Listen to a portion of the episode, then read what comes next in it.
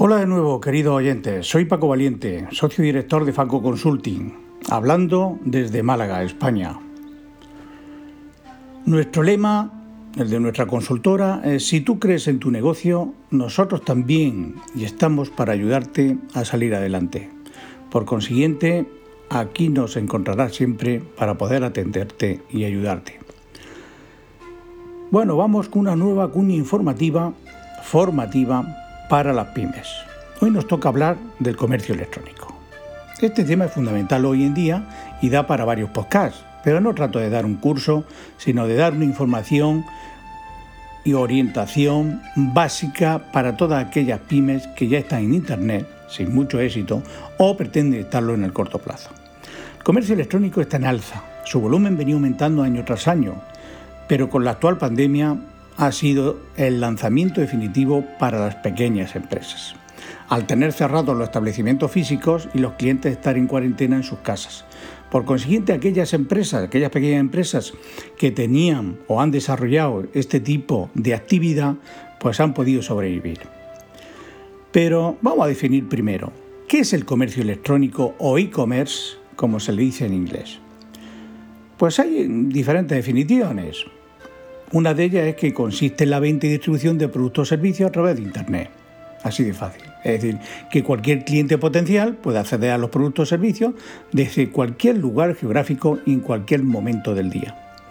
También se podría definir como la actividad económica que permite la venta de productos y servicios a partir de medios digitales, como páginas web, aplicaciones móviles, redes sociales, etc.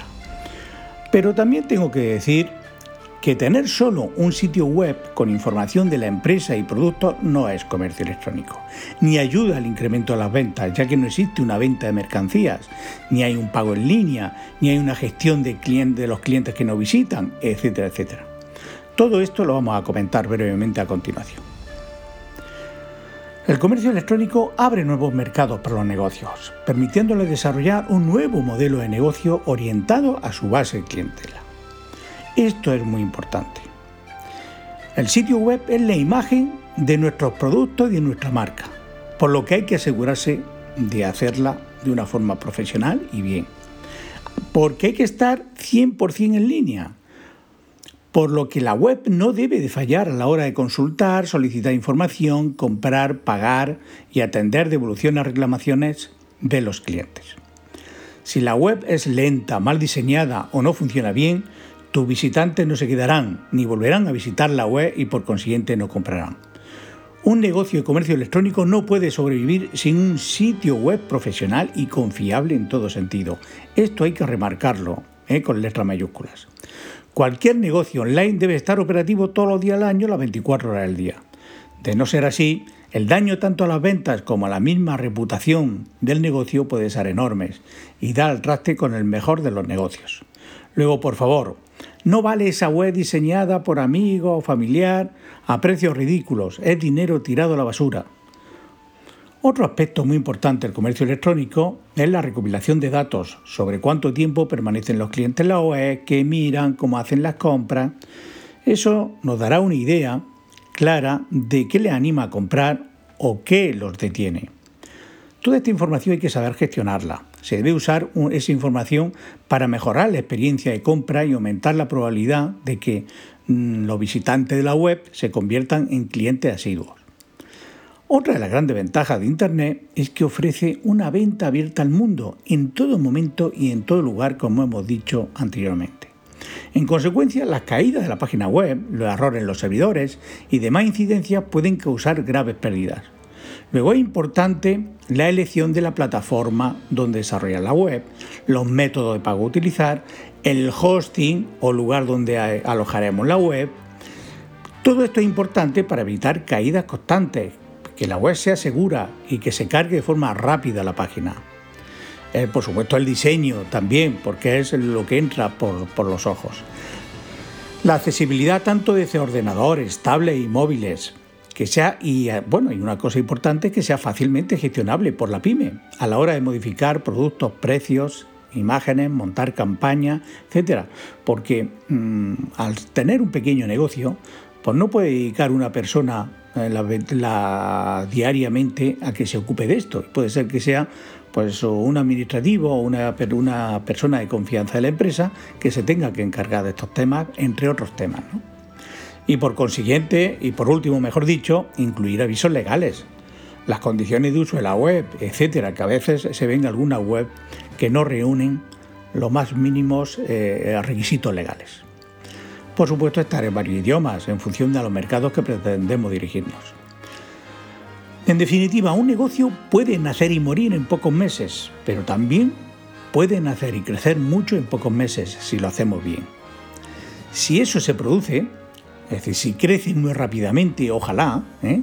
la plataforma a su vez debe de ser capaz de asimilar y absorber ese crecimiento. Hay que evitar que, que se colapsen los servidores.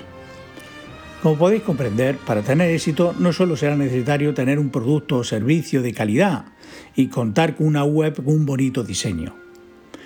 Con eso solo no vale. ¿eh? Hay muchos elementos necesarios para que este tema salga adelante. Otro tema a tener en cuenta, sobre todo previo a la compra, son la descripción del proceso de compra, que el usuario lo vea ágil, fácil, sencillo a la hora de comprar.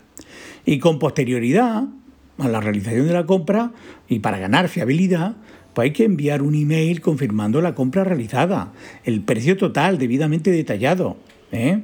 Eh, desglosando lo que es el precio del producto y los impuestos, los portes, ¿eh? el plazo aproximado de entrega, todo eso es importante porque eso generará confianza y seriedad a nuestra empresa.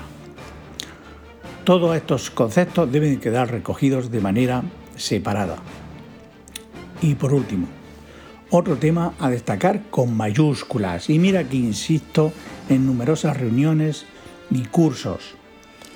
Que hay que contar con un servicio de atención al cliente. Me da igual quién lo haga, pero hay que contar con ese servicio de atención al cliente. Es fundamental para el crecimiento del negocio. Ha de estar debidamente identificado como tal, con independencia de que se haya proporcionado los datos de contacto, para que el usuario pueda interponer sus quejas, reclamaciones o solicitar información sobre el producto contratado. Luego es importante atender estas cuestiones y con agilidad. Cuando un cliente interpone una reclamación debe quedar constancia de la misma y se ha de responder en el plazo más breve que, que sea posible. En fin, para terminar, todo esto parece muy complicado y no lo es. Como todo, hay que ponerse en manos de buenos profesionales. ¿Son más caros? Sí. Pero si queremos tener un negocio estable y a largo plazo en Internet, debemos asegurarnos estar en buenas manos. Bueno, por hoy hemos terminado y espero que haya sido de utilidad este breve podcast. Así pues, hasta el próximo que hablaremos de comercio exterior. Un cordial saludo. Hasta luego.